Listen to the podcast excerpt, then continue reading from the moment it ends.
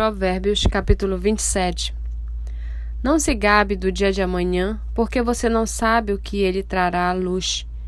Deixe que outros o louvem, e não a sua própria boca, um estranho, e não você mesmo. Pesada é a pedra e a areia também, mas a ira do insensato é mais pesada do que as duas. Cruel é o furor e impetuosa é a ira, mas quem pode resistir à inveja? Melhor é a repreensão franca do que o amor encoberto. Leais são as feridas feitas pelo que ama, porém os beijos de quem odeia são enganosos. Quem está farto pisa o favo de mel, mas para o faminto até o amargo é doce. Como a ave que vagueia longe do seu ninho, assim é quem anda vagueando longe do seu lar. Como o óleo e o perfume alegram o coração, Assim o amigo encontra doçura no conselho cordial. Não abandone o seu amigo, nem o amigo do seu pai. Não vá para a casa do seu irmão no dia da adversidade. Mais vale o vizinho perto do que o irmão longe. Meu filho, seja sábio e alegre o meu coração, para que eu saiba responder àqueles que me afrontam. O prudente vê o mal e se esconde, mas os ingênuos seguem em frente e sofrem as consequências. Que se tome a roupa daquele que fica por fiador de um estranho, que ele sirva de penhor.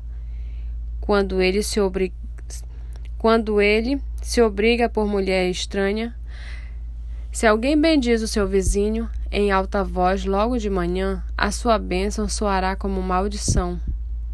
A goteira contínua num dia chuvoso e a esposa briguenta são semelhantes. Contê-la seria conter o vento, seria pegar o óleo com a mão.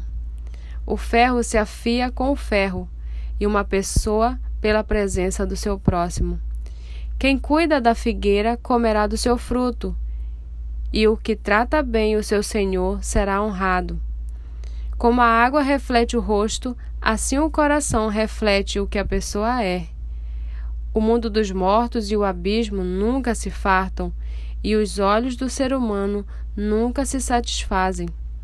Como o crisol prova a prata e o forno prova o ouro, assim o homem é provado pelos elogios que recebe.